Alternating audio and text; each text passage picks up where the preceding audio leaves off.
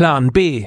Ideen für die moderne Landwirtschaft. Mit Thomas Andresen vom Hof Baslund und Thilo von Donner vom Hof Breiten Eiche. Gesponsert wird dieser Podcast von Wüstenberg Landtechnik, führender Partner in der Landtechnik in Schleswig-Holstein, Mecklenburg-Vorpommern und Brandenburg. Ein modernes Familienunternehmen mit einer klaren Firmenphilosophie, getreu dem Slogan Bei uns in guten Händen und New Holland Deutschland. Innovative Landtechnik seit über 125 Jahren. Moin, liebe Freunde der gepflegten Familienunterhaltung zu einer neuen Folge von Plan B, Ideen für die moderne Landwirtschaft. Immer noch von der Agritechnica in Hannover und jetzt mit einem besonderen Gast, Stefan Leichenauer aus Baden-Württemberg vom Bodensee, ist zu uns gekommen. Stefan, herzlich willkommen. Grüßt euch. Machst du dich vielleicht einmal kurz für unsere Hörerinnen und Hörer vorstellen? Wie schon gesagt, Stefan Leichenauer, unter vom Bodensee, Kreis Konstanz, am letzten Zipfel von Deutschland, genau an der Schweizer Grenze. Wir haben da einen Betrieb mit Ackerbau, Grünland, Bullermast und reine Familienbetrieb und bin richtig stolz, dass ich zwei Söhne habe, die vom Virus Landwirtschaft angesteckt sind.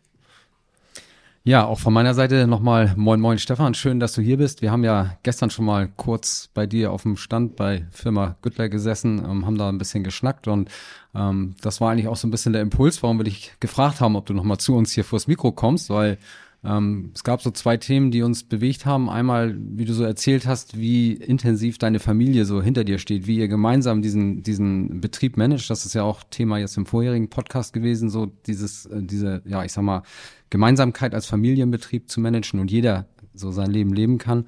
Ähm, aber auf der anderen Seite hast du auch ein bisschen erzählt zum Thema Burnout. Da hast du, glaube ich, eine sehr interessante Veranstaltung, eine sehr bewegende, wenn ich das richtig mitgekriegt habe, Veranstaltung der SVLFG äh, mitgemacht und ähm, ja, das hat doch so ein bisschen nachgewirkt, auch was du erzählt hast.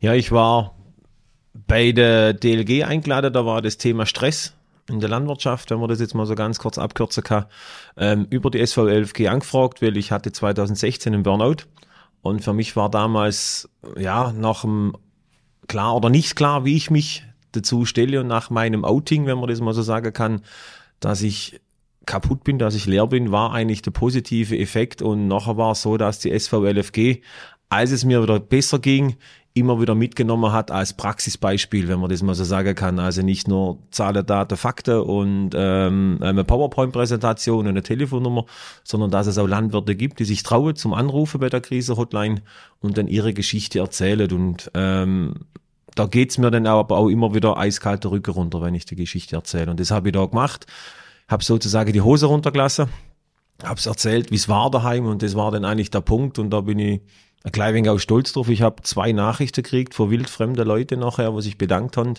wo ihre Geschichte eins zu eins, also nicht auch nochmal gehört haben. Und ich denke, da ist die Aufklärung das Wichtigste im Endeffekt. Zum Sagen der Leute, ähm, es ist nicht schlimm und man kriegt es mit, die Krise-Hotline, die glüht, wenn man das jetzt mal so sagen kann. Das sagen alle von der SVLFG äh, und auch bei der DLG. Ich glaube, die haben es kapiert, dass dieses softe Thema auch auf eine Messe gehört, wo es nur Stahl und Eisen gibt. Ja, das ist natürlich ein Thema, was auch intensiv so eine Familie bewegt. Ne? Also ich habe es 2012 gehabt und ähm, unsere erste Tochter war zu der Zeit oder ist zu der Zeit geboren und, und ähm, das ist natürlich auch für die Frau also eine mega Herausforderung und, und ähm, das zu managen und das auch aufzuarbeiten im Nachhinein, also erstmal aus dieser Krise rauszukommen, damit umzugehen, lernen und, und ähm, dann eben auch, ja, wie gesagt, das, was die Frau auffangen muss, das ist ja Wahnsinn. Das ist eigentlich nicht leistbar mit neugeborenen Kind, eine völlig neue, neue Situation.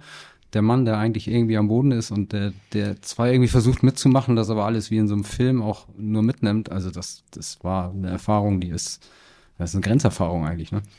Das war bei mir also, sag mal, der Anfang oder eigentlich, ja, der Start von dem Ganzen. Ich hatte 2014 meinen Vater verloren, Todesfall.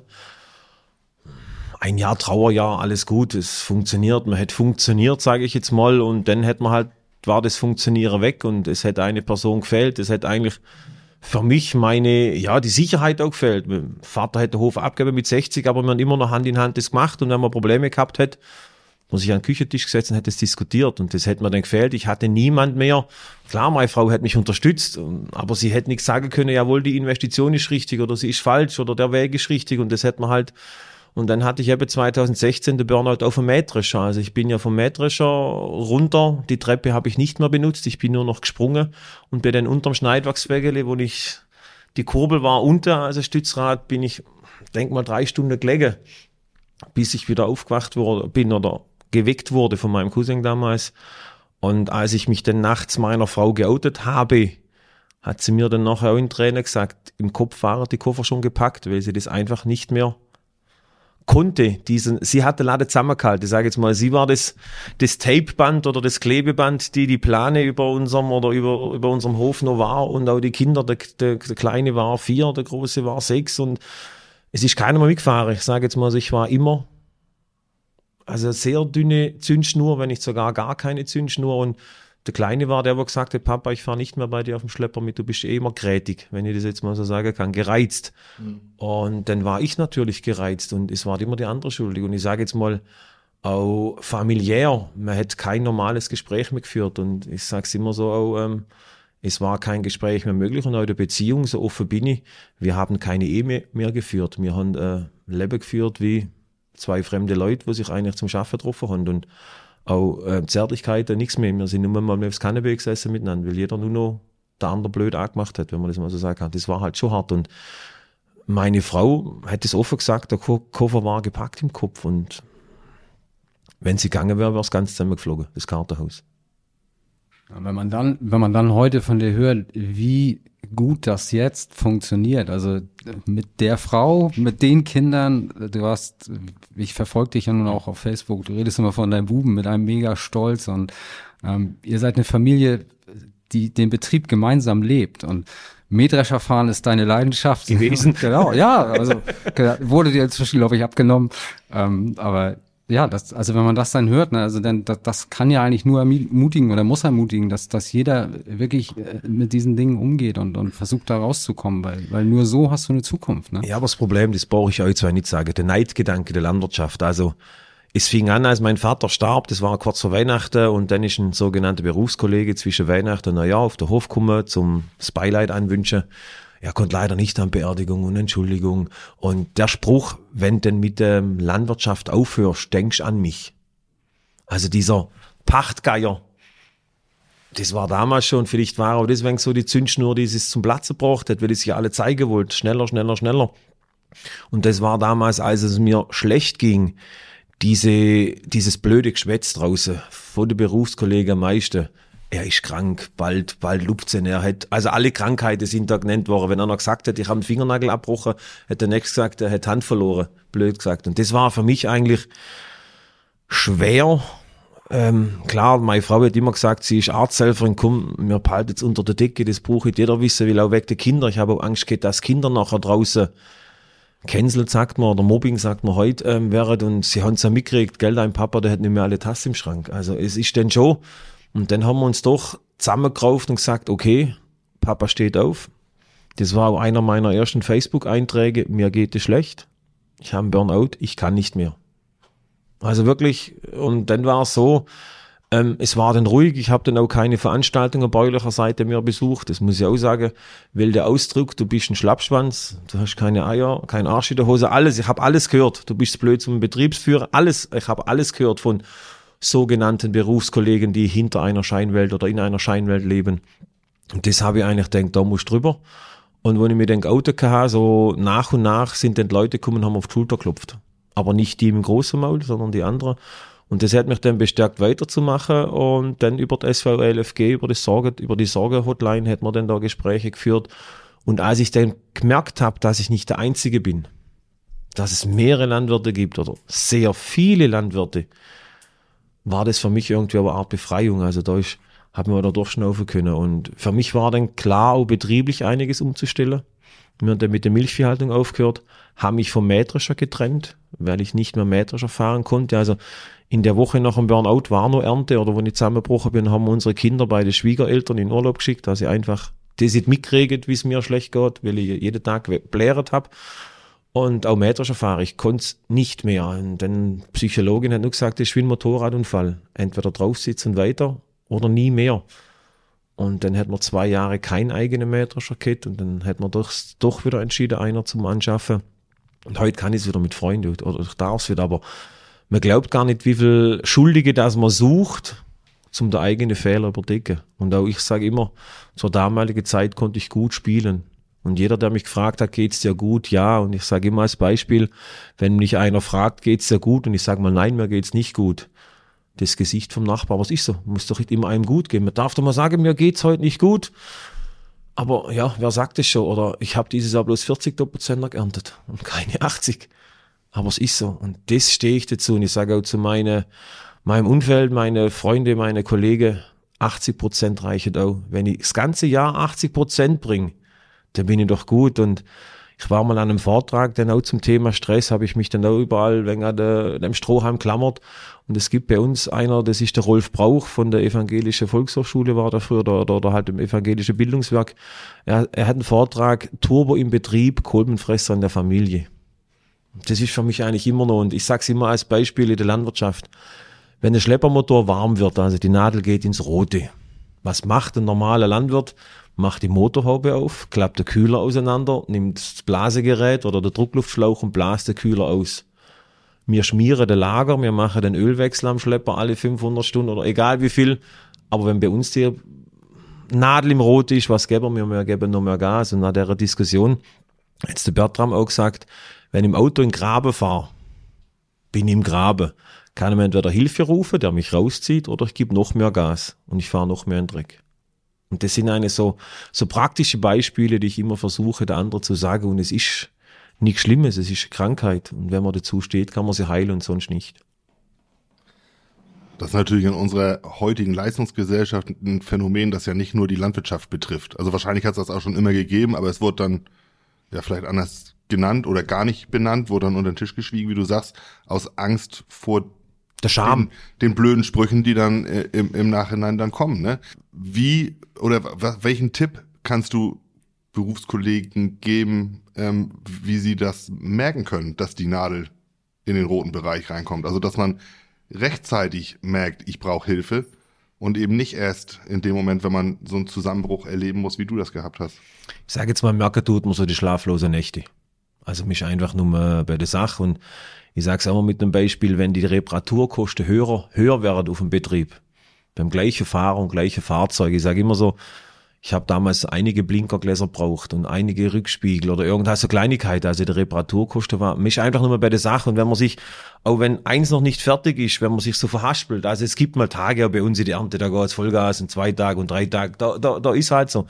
Aber wenn ich immer nur bin und es ist ja vielleicht auch ein blödes Beispiel, aber wenn man sich sogar aufregt, wenn es draußen regnet. Auch ein Landwirt muss sich mal freuen, wenn es regnet. Wenn es immer regnet, ist blöd, aber ich habe mich damals, klar, kann man alles planen, außer das Wetter. Und ich sage halt, heute ist mein Glas halb voll oder es ist nicht halb leer. Und das Positive, und man merkt es als erstes in der Familie. Und das sage ich auch, als ich mich geoutet habe, welche waren noch da, die mich unterstützt haben? Das brauche ich nicht sagen, es sind die in der Familie und dann vielleicht nur die fünf im engeren Raum. Und ich habe mich getraut, zwei oder drei waren, jetzt weiß es gar nicht mehr genau, Kollegen zu sagen, ich mache nichts mehr mit euch. Ich wende mich von euch ab und habe dann immer als Beispiel genannt, ihr, ihr seid wie eine Zecke, ihr saugt an mir das Blut raus und wenn ihr es ablasst, euch fallen. Das ist in der Landwirtschaft der Film, also man schafft ja gern.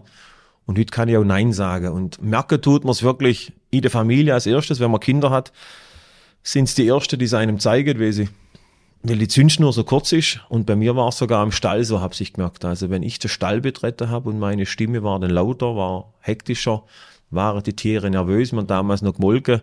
Und ich sage es immer als Beispiel, wenn man mit einer kalten, nervösen Hand an eine Euter langt, was macht die Kuh mit dem Fuß? Der geht, ja, da sieht man so. Und auch die Inhaltsstoffe waren dementsprechend. Man hätte ja keine Zeit mehr gehabt. Man ist am Morgen um fünf Uhr aufgestanden, viel geschlafen, shit, ein bisschen Stall und dann hätte er ja schon fertig sein sollen, weil du hättest ja schon auf dem Feld sein sollen im Endeffekt. Und das war bei mir der Auslöser im Endeffekt. Ja, vielleicht hat es angefangen mit Vaters Tod und ich sag's auch offen, in der Nacht, wo ich zusammengebrochen bin, war ein Selbstmordgedanke da. Aber dann hat die Stimme gesagt und ich sage heute noch, das war mein Vater, macht keinen Scheiß. Es war irgendwie im Unterbewusstsein und dann nachdem bin ich zusammengebrochen weinend. Farbe nur funktioniert. Aber wirklich, es passiert jedem Mal, es ist nicht immer gleich Burnout. Also ich sage immer, es gibt auch der positive Burnout in der Gesellschaft, das habe ich auch gelernt. Wenn ich alles habe und nichts mehr kriege, also es gibt auch Leute, die, die haben der positive Burnout, weil es keine Steigerung mehr gibt, weil voll ist voll, es geht nicht mehr ins Glas. Sie können, und das hat man gemerkt in der Corona-Zeit, ähm, es sind auch Familien, wo eigentlich alles haben, ein Problem gibt. Und in der Landwirtschaft, und das war für mich das Schönste im Burnout, habe ich gemerkt, wie schön das ist für die Familie und alles. Wir haben alles miteinander gemacht. Und ähm, das ist ja das und Burnout ist eine Krankheit. Wenn man sich helfen lässt, kann man sich heilen. Beim einen ein wenig schneller, beim anderen langsamer. Aber ich muss halt die Familie mit einbeziehen. Und wirklich, die Familie steht hinter mir. Wir haben Diskussionen, das macht richtig Spaß nachher dann im Endeffekt, wo ich früher nicht hatte. Ich habe nichts mehr daheim teilt. Ich habe Maschine gekauft, ohne mit jemand darüber zu reden will. Brauche jetzt, wisst, ist mein Betrieb, so auf die Art. Ja, die Hilfsmöglichkeiten, du hast das gesagt, die sind ja da. Die werden wir, denke ich mal, auch in die ähm, Beitragsbeschreibung unten reinhauen nachher, dass wir da eine Möglichkeit haben für diejenigen, die Hilfe brauchen, dass sie sehen können, ähm, an wen sie sich wenden können. Aber es braucht natürlich auch die Beispiele, so wie dich und die, die Mut haben, sich da hinzustellen und zu sagen, ja, ich, ich hatte ein Problem und äh, ich bin es angegangen und äh, heute kann ich drüber stehen und ja, alles ist besser geworden danach, nachdem ich mir die Hilfe geholt habe eben. Ne? Und ähm, ja, ich, ich glaube auch, wenn wir die Betriebe weiterführen wollen in die nächste Generation, dann braucht es auch dieses positive Denken, weil wie du sagst, deine Jungs wollten nicht mehr mitfahren. Ähm, ich versuche das bei meinem Junior dann auch immer so zu machen, dass ich sage, komm, wir, wir, wir dürfen jetzt in den Stall gehen. Genau. Weil was wäre es denn, wenn wir es nicht mehr dürften? Genau. Und so, also nicht, wir, wir müssen nicht an die Arbeit, sondern wir dürfen arbeiten. Und so versuche ich dann, ihn da damit reinzukriegen und zu sagen, komm hier. Aber beide Wir haben Hilfe, den geilsten Job der Welt eigentlich. Ne? Es gibt die SVLFG, es gibt die kirchliche Hilfeaktion, alles. Aber auch ich als Freund und Kollege. Man merkt's ja wenig, sage ich jetzt mal. Man hätte ja auch, man kennt einer schon lange und dann ist er mal komisch. Mal Einmal komisch, okay, es kann sein, es war was, aber die ganze Zeit komisch. Ist vielleicht dann blöd. Und dann mal ansprechen.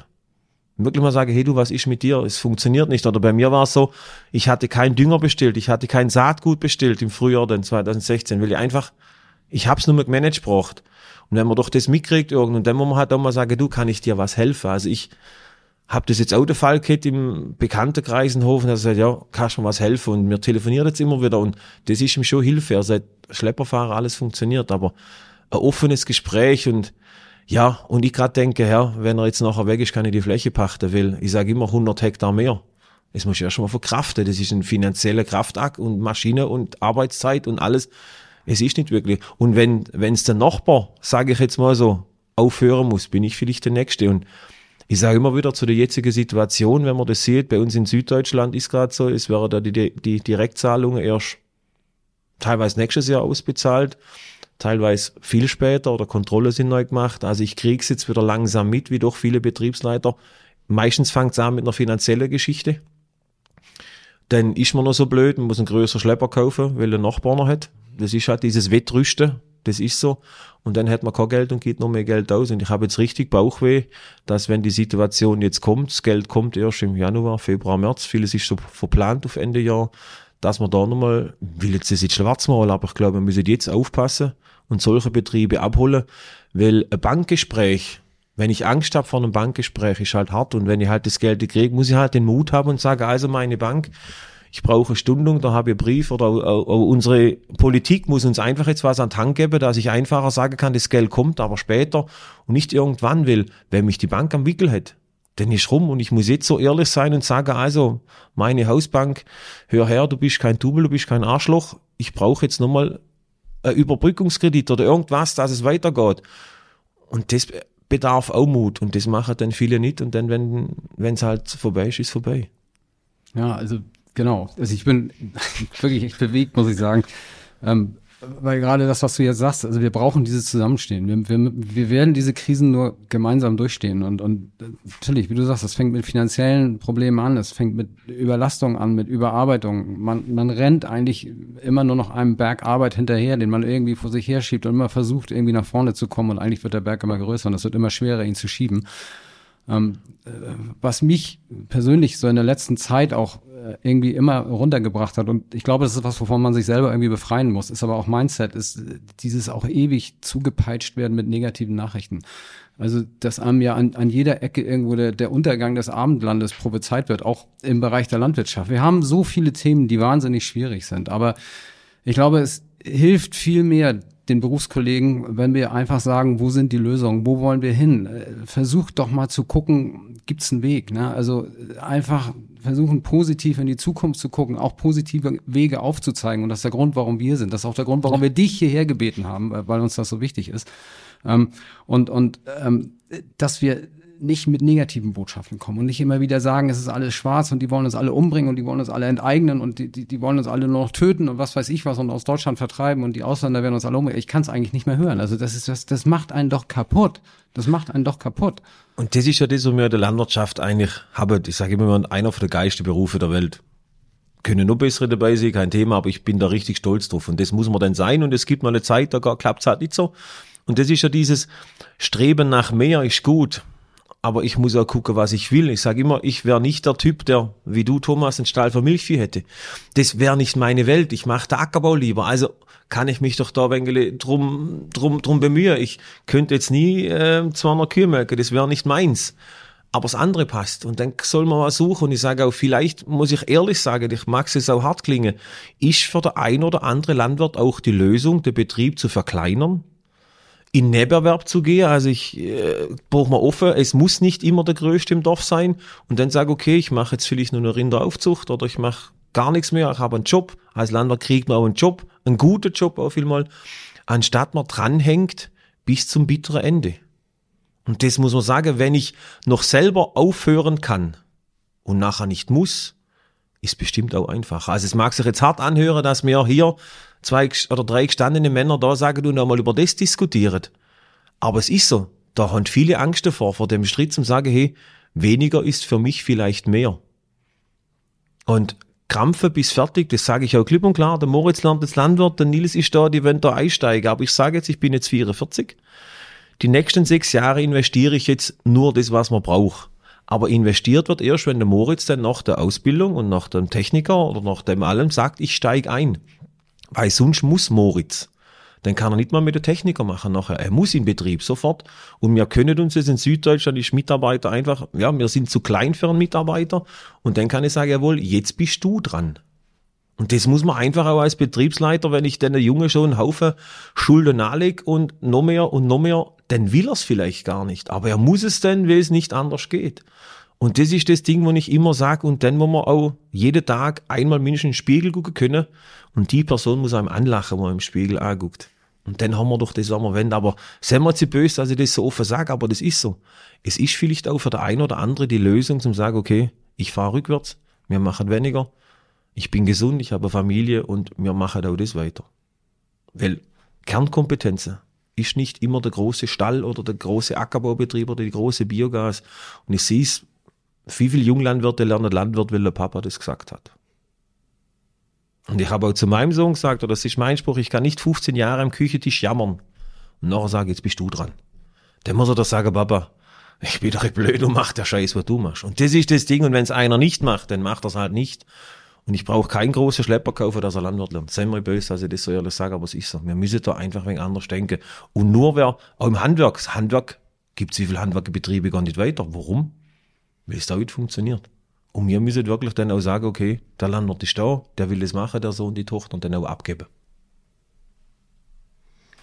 Ist natürlich ein heikles Thema, ne? Das sind ja viele, die ähm, in diesem Hamsterrad ja quasi gefangen sind und dieses immer weiter, immer mehr, immer größer. Und wir sehen leider dann ja auch immer wieder, dass solche Betriebe dann nachher irgendwo zusammenbrechen. Oder wie du sagst, eben diejenigen, die dann, ja, der Papa hat gesagt, ich soll. Also ich kann mich an meinen ersten Tag in der Berufsschule erinnern, in meiner Ausbildung. Da fragte der Lehrer, warum möchten Sie Landwirt werden? Und da saß einer, Opa wäre Buer, Vater wäre Buer und ich war auch Buer. Und hat der Lehrer gesagt, und da ist die Tür. Ja. Also das fand ich schon, das war aus, aus Spaß gesagt von dem jungen Mann, aber dass der Lehrer dann sagte, dann haben Sie hier nichts zu suchen. Ne, dass, dass, wer hier sitzt, der soll Überzeugungen haben für seinen Job und der soll das, was er macht, gerne machen. Und ja, das muss halt sollte gerne erhalten bleiben. Also wenn man das merkt, dass das irgendwann die, die, die Freude an der Arbeit einem verloren geht, dann muss man halt gucken, ähm, dass man den Mut hat für Veränderungen. Ne? Aber das müssen da mir, Väter oder Familie nachher dem Junge oder dem Mädle die Freiheit geben, es zu machen ich sehe es bei mir, wir haben eine kleine Challenge gerade daheim. Wer es besser weiß im Endeffekt, wer ist schulisch besser oder wer kann das und, aber es macht wieder Freude und dann muss man aber beide Kinder mitnehmen. Der, dann kommt der Moritz Landwirtschaftsschule, er will das, dann kommt der Nils Mechaniker, ich hätte einen Rasenmäher und wir reparieren, Werkstatt, dann hätten wir eine Werkstatt eingebaut. Und, also ich habe nur zwei, da ist es jetzt ein wenig einfach, aber man muss dann die Kernkompetenzen, sag's wieder, auch der Kinder sehen. Und wenn einer sagt, will ich will Krankenpfleger lernen, dann der der Krankenpfleger lernen. Da gibt's doch nichts. Und ähm, und auch die machen was kaputt und das sage ich immer, das ist das. Und auch, ich sage ehrlich, wenn der Moritz kommt und ich will einsteigen, dann machen wir mal eine GBR. Ich muss doch nicht warten bis 60 und wo ist das Problem nachher? Aber ich kann doch nicht erwarten, dass der dann bis 65 hinterm Papa auf die Ausstellungen läuft und nachher sagt, jetzt kriegst du es. Es ist für mich schwer, wenn sie Senior zu mir sagen. Meine Jungs foppen mich immer mit dem Namen Senior. Aber ich bin der Älteste und meine Frau sagt immer lieber Senior wie Alter. Muss man ja auch sagen. Aber Mensch, es ist so. Ich bin der Senior und dann kann man das auch annehmen. Aber dann kann ich auch sagen, jetzt macht der Senior Feierabend und der Junior macht weiter. muss auch das, das Positive wieder sein. Aber für mich ist es einerseits mal, ich muss, als Eltern hätten wir gewisses Vorbild zu sein. Positiv wie schlecht. Das kriegt man bei deinem Junior, sieht man sie auch. Papa, Traktor, groß. Wir fahren Deutsch, also gefällt der kleine fahrt, äh, ist irgendwie so angeboren. Aber wenn er dann mal sagt, okay, man kann was anderes probieren, probiert man das halt auch mal. Und das Loslassen fällt vielen schwer. Ich habe das auch einfacher vorgestellt. Aber ich kann jetzt sagen, es ist schwer, aber es macht Spaß, wenn man mit einem loslässt, weil der fängt einen mehr wieder auf.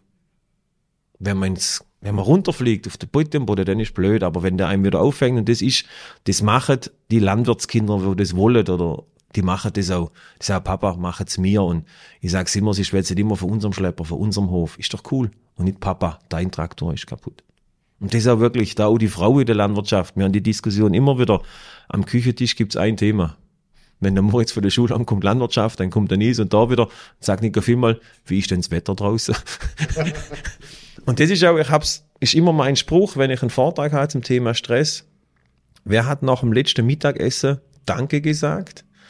Wer hat den Teller mitgenommen und abgeräumt. Und dann müssen das mal sehen. Und ich sage es auch immer wieder, geht mal einkaufen und sagt der Person an der Kasse, Dankeschön, ich wünsche Ihnen einen schönen Tag.